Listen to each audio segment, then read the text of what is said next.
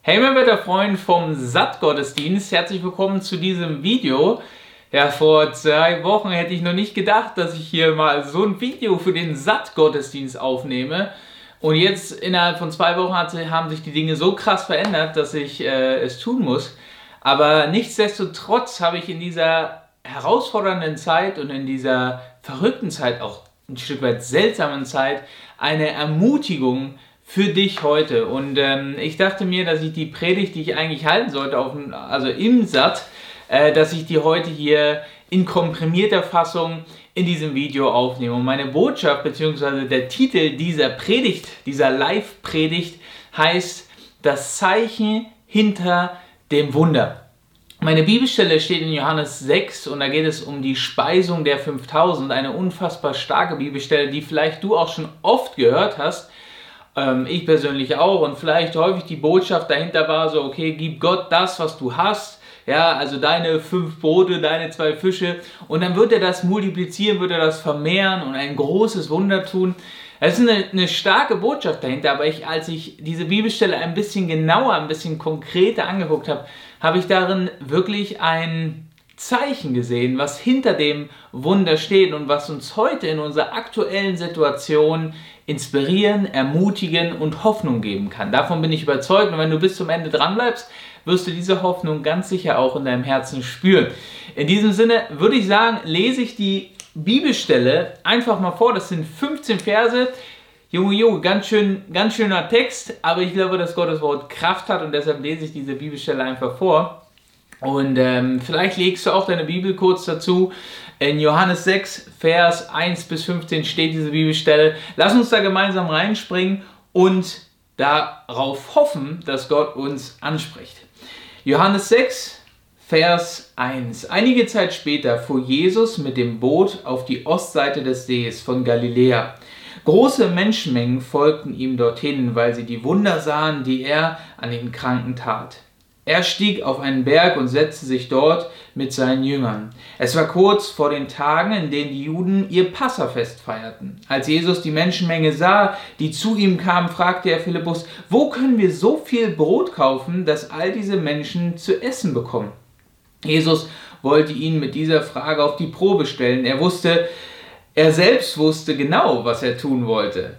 Philippus entgegnete, selbst für 200 Denare würde man nicht genug Brot bekommen, um jeden auch nur ein kleines Stück zu geben. Ein anderer Jünger, Andreas, der Bruder von Simon Petrus, sagte zu Jesus, hier ist ein Junge, der hat fünf Gerstenbrote und zwei Fische. Aber was ist das schon für so viele Menschen? Sorgt dafür, dass die Leute sich setzen, befahl Jesus. Der Ort, an dem sie sich befanden, war dicht mit Gras bewachsen. Als alle sich gesetzt hatten, die Zahl der Männer belief sich ungefähr auf 5000, nahm Jesus die Brote, dankte Gott dafür und ließ sie unter die Menge austeilen. Mit den Fischen machte er es genauso und jeder aß so viel er wollte. Als die Leute satt waren, sagte er zu seinen Jüngern, sammelt auf, was übrig geblieben ist, damit ihr nichts verdirbt.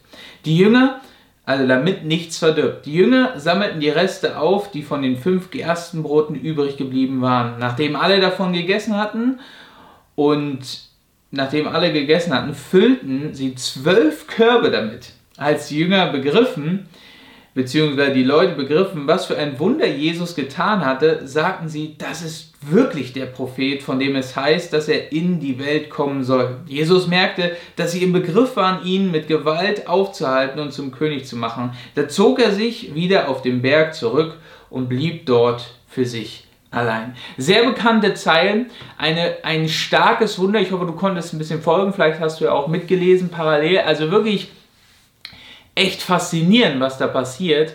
Und ähm, wir möchten jetzt in diesem Video, in dieser Predigt mal hinter den Text schauen und sagen, was, was Johannes eigentlich vielleicht mit diesem Text aussagen wollte. Ob es wirklich nur um ein weiteres Wunder geht, was Jesus tat, oder ob es vielleicht viel mehr ist als einfach nur ein Wunder, sondern vielmehr dahinter diesem Wunder eine Botschaft steckt, die uns heute ermutigen kann.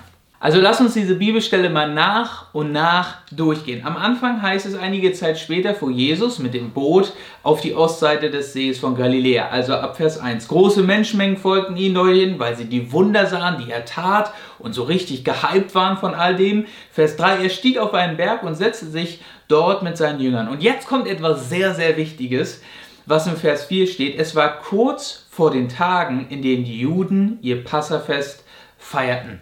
Das ist eine, ein sehr, sehr wichtiges Detail in dieser Story. Johannes erzählt das nicht einfach zufällig und erwähnt es nicht zufällig, dass hier das Passafest kurz bevorsteht, sondern er macht es bewusst. Es kommt eigentlich wirklich nur dreimal vor, dass Johannes das Passafest erwähnt. Das bedeutet, äh, weil die Juden dieses Passafest auch nur dreimal, äh, nur einmal im Jahr gefeiert haben, hat Jesus drei Jahre öffentlich gewirkt, weil Johannes ist sozusagen dreimal erwähnt. Ganz am Anfang bei ähm, Johannes 2, da geht es um die Tempelaktion, wo Jesus so richtig aufräumt im Tempel, die Tempel umhaut, also die Tische im Tempel umhaut und so richtig abgeht. Dann das zweite Mal beim Speisewunder, was wir gerade haben, und das dritte Mal kurz vor seiner Verurteilung. Diese drei Male erwähnt Johannes das Passafest und es geht ihm um etwas, wenn er das erwähnt. Es ist nicht nur einfach so, dass er davon erzählt, sondern dass er bewusst es davor stellt, um dann zu erklären, krass, jetzt kommt dieses Wunder und dieses Wunder hat eine Bedeutung, auch gerade deshalb, weil es vor dem Passafest passiert. Jetzt ist natürlich wichtig zu wissen, was passiert denn eigentlich beim Passafest, beziehungsweise was war der ähm, Sinn hinter diesem Passafest. Das Passafest ist eine längere Geschichte, das hat auf alle Fälle seine Ursprünge im Alten Testament und man hat sich beim Passafest daran erinnert, dass das gesamte Volk Israel aus Ägypten befreit worden ist und erlöst worden ist. Also aus dieser Sklavenschaft aus Ägypten wurden sie befreit und wurden in die Wüste herausgeführt durch Gottes unfassbares Wirken. Das feierte man äh, während des Passafestes und daran erinnerte man sich. Und dann hat es aber auch noch die Bedeutung des Passafests, dass man sich auch auf den zukünftigen, also dass man auf den zukünftigen Messias hofft. Ihr müsst wissen, dass das Volk Israel war immer, also es war immer ein Volk, was krass im Bedrängnis war. Also das ging von Ägypten an, ging das immer so weiter, dass Königreiche um Israel herum sie immer bedrängt haben. Ja? Und zu diesem Zeitpunkt, wo Jesus gerade aktuell auf der Bildfläche war, waren es die Römer, die das Volk Israel extrem bedrängten. Und die Israeliten hofften, ja, die Juden hofften auf einen Messias, der sie aus diesem ganzen, aus dieser Bedrängung erlösen würde. Das heißt, das Passafest war ein Erinnern daran, wie Gott das Volk Israel aus Ägypten herausgeführt hat, aber es war auch eine Hoffnung darauf, dass irgendwann ein Messias kommen wird, der sie befreien wird, der sie erlösen wird. Und in dem Sinne hatten die Juden im Kopf, dass er sie auch von den Römern erlösen wird. Das heißt, beim Passafest erinnerte man sich an die Befreiung aus Ägypten und man hoffte auf die zukünftige Erlösung durch den Messias. Das ist mein erster Punkt. Und es ist extrem wichtig, dass du verstehst, dass Johannes das am Anfang dieses Wunder setzt, weil er dann darauf aufbaut, was in diesem Wunder passiert und was eben das Zeichen hinter diesem Wunder ist. Okay, aber lass uns mal zurück in die Geschichte springen. Und zwar geht es da weiter in Vers 5. Als Jesus die Menschenmenge sah, die zu ihm kam, fragte er Philippus, wo können wir so viel Brot kaufen, dass all diese Leute zu essen bekommen? Jesus wollte ihn mit dieser Frage auf die Probe stellen. Er selbst wusste genau, was er tun wollte. Vers 6 und jetzt Vers 7. Philippus entgegnete selbst, für 200 Denare würde man nicht genug Brot bekommen, um jeden auch nur ein kleines Stückchen zu geben. Ein anderer Jünger, Andreas, der Bruder von Simon Petrus, sagte zu Jesus, hier ist ein Junge, der hat fünf Gerstenbrote und zwei Fische. Aber ich meine, was bringt das schon für so viele Menschen? Also du musst dir ich weiß nicht, habt ihr vielleicht in Dillenburg oder, oder irgendwo in der Umgebung so eine riesen Fläche, wo so Konzerte und sowas gemacht wird? Das musst du dir mal vorstellen, mit 5000 Leute voll, also wahrscheinlich noch mehr, weil es sind ja nur die Männer, die gezählt worden sind. 5000 Leute voll und jetzt sollt ihr in den nächsten Lidl gehen ja, ähm, und für die ganzen Leute einkaufen. Ja, das ähm, ergibt vorne und hinten keinen Sinn. Ähm, der Lidl hat halt geschlossen, also geht nicht mehr. Lidl lohnt sich nicht. Also ähm, kommt jemand anders, sagt, ja, wir haben fünf Brote, zwei Fische, vielleicht reicht das ja. Dann merkst du, das, das ergibt auch keinen Sinn. Dann kommt jemand anders, also Philippus, und der hatte, ist so ein Mathematiker, weißt du, der hat sich das alles schon mal im Kopf so ausgerechnet, 200 Dinare. Ja, also äh, ich habe das auch mal mit ausgerechnet. Äh, ein Denar ist ungefähr ein Tageslohn, das heißt ungefähr so äh, 200 Dinare mal, so acht Monate arbeiten, den Lohn braucht man jetzt dafür. Dann realisiert Philippus auch, also das funktioniert ja vorne und hinten nicht. Dann kommt jemand anders, also Andreas, er richtig ambitioniert, schleppt da so einen kleinen Jungen her. Ey, meine lieben Freunde, ich habe die Lösung. Ein Junge mit fünf Broten, zwei Gersten, äh, zwei Fischen. Und dann wird er mal leiser und dann realisiert er auch, ja, meine Ambitionen, die bringen vielleicht auch nichts, so fünf Brote, zwei Fische, was soll das schon für so eine große Menschenmenge? Also, auf den Punkt gebracht, die Situation hätte nicht aussichtsloser sein können. Das ist der zweite Punkt, den ich hier sagen möchte. Nachdem wir uns angeschaut haben, was das Passafest bedeutet, musst du verstehen, dass die Jünger in einer Situation sind, die nicht aussichtsloser hätte sein können. Da sind 5000 Leute und mehr und sie haben einfach nur zwei Fische und fünf Brote.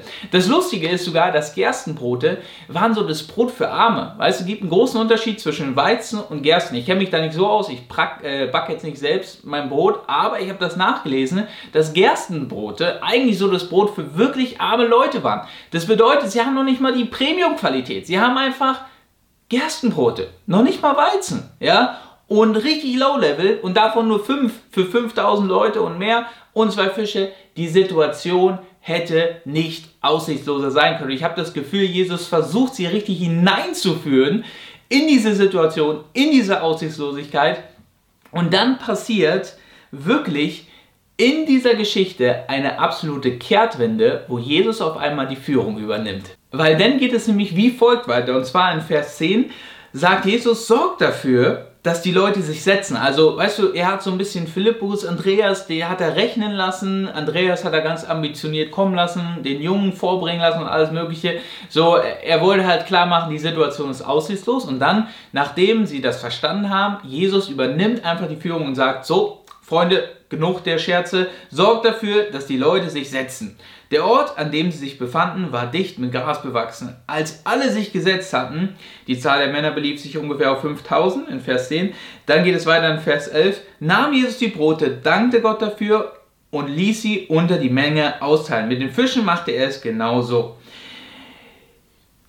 Weißt du, wenn wir diese Bibelstelle lesen, denn fokussieren wir uns so, weil wir so wunderorientiert sind, fokussieren wir uns vielleicht auf so ein paar Sachen. Und zwar folgendes: Die Zahl der Männer belief sich ungefähr auf 5000. Jeder aß so viel er wollte.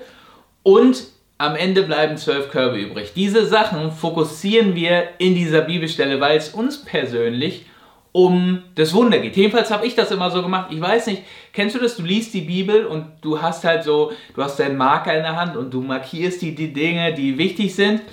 Ähm, ich glaube, die meisten von uns würden halt das markieren. Die Zahl der Männer belief sich auf 5000. Krass, ja.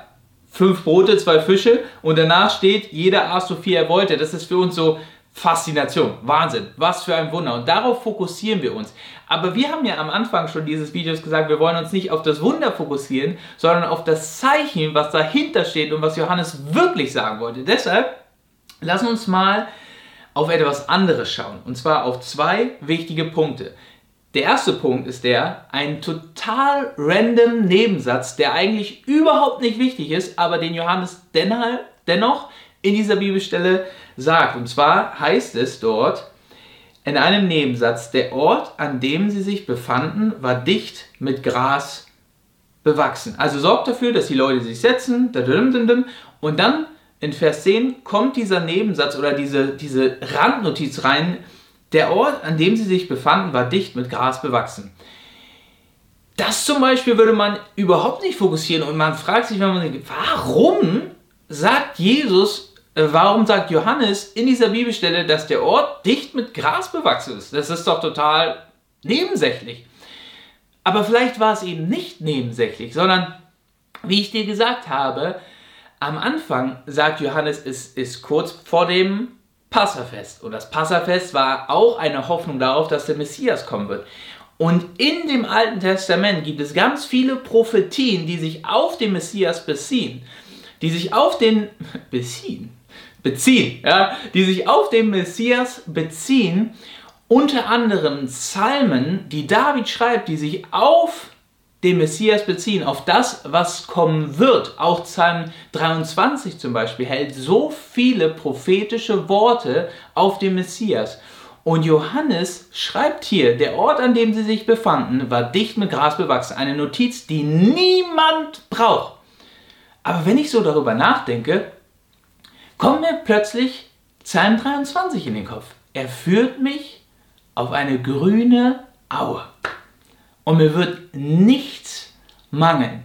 Definitiv auch eine prophetische Hindeutung auf das, was kommen wird, auf einen Gott, der mich auf eine grüne Aue führt, einen Messias, der mich erlösen wird aus dem Mangel heraus auf eine grüne Aue.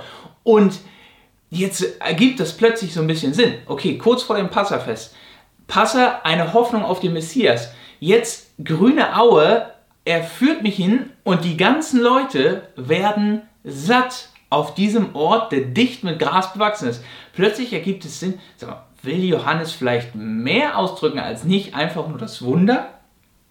Aber bleiben wir mal dran, und zwar in einem anderen Detail, was wir vielleicht auch nicht fokussieren. Es heißt in Vers 12, oder? War es in Vers 12? Nee, in Vers 11 heißt es, Entschuldigung, ich muss immer bei dem Bibeltext hier bleiben. Jesus nahm die Brote, dankte Gott dafür und ließ sie unter die Menge austeilen. Weißt du was? Genau so feierte man das Passafest. Genau so feierte man das Passafest. Also es gab einen Hausvater und der nahm das Brot bzw. nahm die Gaben, dankte Gott dafür und verteilte sie an die Menschenmenge. Die Zuhörer, die das gehört haben, haben nicht einfach nur, ja, er nahm das Brot, dankte Gott dafür, verteilte es. Das, nee, so haben die es nicht verstanden, sondern sie haben es so verstanden, dass Johannes sagen möchte, es ist genau so, wie das Passafest gefeiert wird. Und es gibt dahinter eine Bedeutung. Ja, er führt mich auch hier auf, auf einem Ort, der dicht bewachsen ist. Und Jesus selbst teilt das Brot so aus, wie es beim Passafest gefeiert wird. Vielleicht bedeutet es, dass er vielleicht sogar der Messias ist, auf den wir hoffen. Er nahm das Brot, dankte Gott dafür und verteilte es. Du kannst währenddessen ich hier mich mal sortiere darüber nachdenken, wie wir eigentlich das Abendmahl feiern. Auch eine spannende Sache. Und ob es nicht da eigentlich die krassen Parallelen gibt. Also lass mir dir etwas sagen. Lass mich dir etwas sagen. Und zwar, Johannes ging es in erster Linie nicht um das Wunder, sondern er wollte viel mehr zeigen, wer Jesus wirklich ist. Und das ist auch das Zeichen hinter dem Wunder. Es geht nicht so sehr um das Wunder, sondern es geht darum, wer Jesus wirklich ist. Und Johannes sagt, dass es kurz vor dem Passafest ist. Er bringt zum Ausdruck, was das Passafest wirklich bedeutet, und zwar, dass es da eine Hoffnung gibt. Und er führt diese Menschen auf eine dicht bewachsene Weide und verteilt die Gaben wie zum Passafest. Und es ist eine Hindeutung darauf, dass Jesus selbst dieser Messias ist, auf dem die Hoffnung liegt.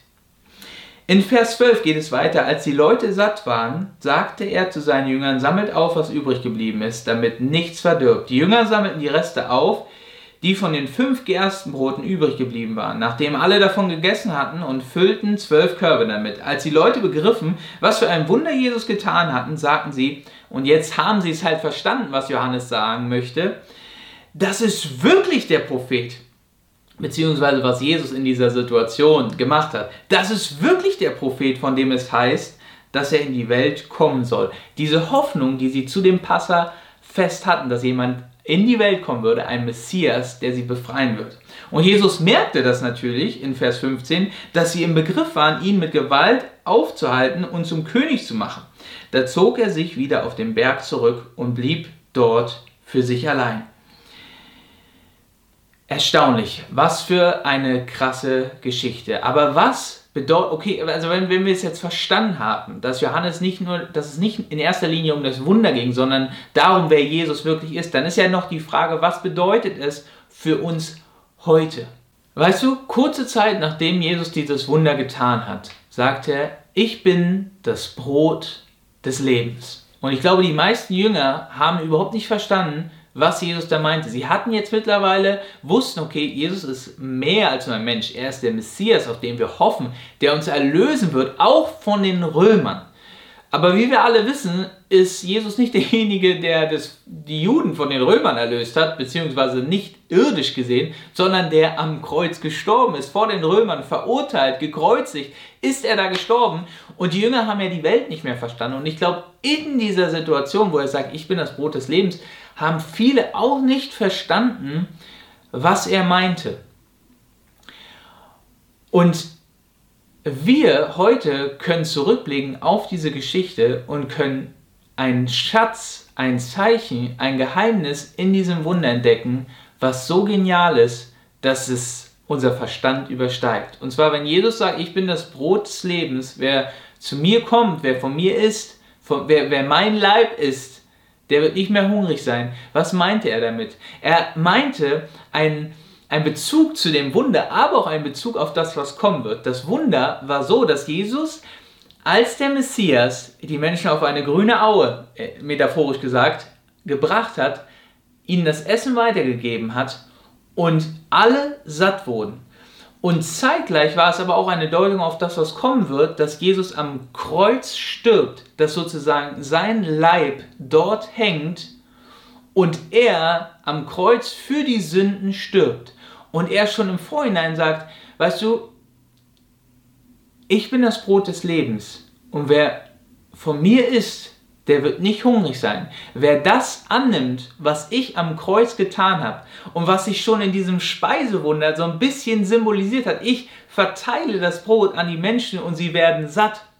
Das wird zu Ostern passieren, weil ich das Brot des Lebens bin und wenn du das annimmst, wenn du es annimmst, dass ich am Kreuz für dich gestorben bin, dann wirst du nicht mehr hungrig sein. Dann wirst du einen tieferen Sinn in deinem Leben gefunden haben. Und ich persönlich habe in meiner Kindheit, meiner Jugend ja echt relativ spät verstanden, warum denn Jesus da eigentlich sterben muss. Ich habe immer, ja, Jesus ist für meine Sünden gestorben, aber warum ist Jesus für meine Sünden gestorben? Also, warum denn überhaupt? Warum muss jemand sterben für meine Sünden? Und irgendwann habe ich verstanden, dass die Bibel davon redet, dass die Sünden und all die Fehler, die ich tue in meinem Leben, eine Konsequenz haben, eben den Tod, die ewige Trennung von Gott. Und irgendwann habe ich verstanden, dass Jesus diese Konsequenz, die ich eigentlich verdient habe, am Kreuz annimmt am Kreuz annimmt und für meine Schuld stirbt, mir vergibt und die Verbindung zu Gott wiederherstellt, dadurch, dass es vergeben, dass mir vergeben ist und dass ich zu ihm kommen kann. Und weißt du, in einer Zeit, wo, wo so viel, weiß nicht, ich habe immer das Gefühl, wenn ich Instagram aufmache oder wenn ich was auch immer, Amazon aufmache oder was auch immer, es ist immer eine Botschaft so. Du brauchst das, um glücklich zu sein. Noch ein bisschen erfolgreicher, noch ein bisschen davon mehr, ein bisschen davon mehr. Du musst so aussehen, du musst das hinkriegen, du musst das haben, dann bist du glücklich. Dann bist du nicht mehr hungrig, geistlich gesehen. Dann hast du es endlich geschafft und in all dem sage ich mir innerlich, nein, ich kann heute ankommen, in meiner Berufung ein Kind Gottes zu sein. Ich kann heute zu Jesus kommen und ich kann von ihm essen, von seiner Botschaft, dass er am Kreuz sein Leib für mich hingegeben hat. Und ich kann annehmen, dass ich in diesem Punkt zum Ziel gekommen bin, dass ich ein Kind Gottes bin und dass ich nicht mehr hungrig sein muss, nicht mehr sehnsüchtig auf dem Weg sein muss, sondern dass ich ankommen kann und nicht auf jede Lüge der Gesellschaft reinfallen muss, dass ich mir sage, ich brauche das, ich brauche jenes, um glücklich zu sein oder um erfüllt zu sein. Nein, ich kann verstehen, dass ich in Jesus Christus erfüllt bin. Und das ist meine Botschaft für dich heute. Weißt du, genauso wie das Speisewunder, wo Jesus gesagt hat, er nahm das Brot, Dankte Gott dafür, verteilt es unter die Menschen. Genau so feiern wir heute das Abendmahl. Wir nehmen das Brot, nehmen den Kelch, nehmen den Wein, beten dafür und verteilen es. Ganz einfach deshalb, weil dieses Wunder nicht nur ein Wunder ist, sondern ein Zeichen dafür, wer Jesus ist und was er getan hat. Er ist das Brot des Lebens. Er ist Gott und er verteilt es an uns. Und alle, die davon essen, werden nicht mehr hungrig sein. Auch du nicht. Nimm dieses Geschenk, was Jesus vor 2000 Jahren am Kreuz getan hat, an, dass er am Kreuz für dich gestorben ist, für deine Schuld. Und er wird dich innerlich satt machen. Das bedeutet nicht, dass du jeden Tag aufstehst und sagst, yo, ich fühle mich erfüllt. Was für ein geiler Tag. Also wenn das, also bei mir ist es nicht so. Ich habe auch meine Struggles. Ich fühle mich manchmal leer, alles Mögliche. Das meine ich damit nicht, sondern ich meine damit vielmehr eine tiefe innere Gewissheit, trotz meines inneren Leerseins manchmal, trotz meiner inneren Traurigkeit, trotz meiner inneren Herausforderung, was auch immer, weiß ich, es gibt eine höhere Wahrheit und die ist, dass ich nicht mehr hungrig bin, dass ich erfüllt bin in dem, was Jesus getan hat. Mein werter Freund vom Satt, das war meine Botschaft für dich heute und ich hoffe, dass sie dich ermutigt, inspiriert und Hoffnung gibt in dieser herausfordernden Zeit. Amen.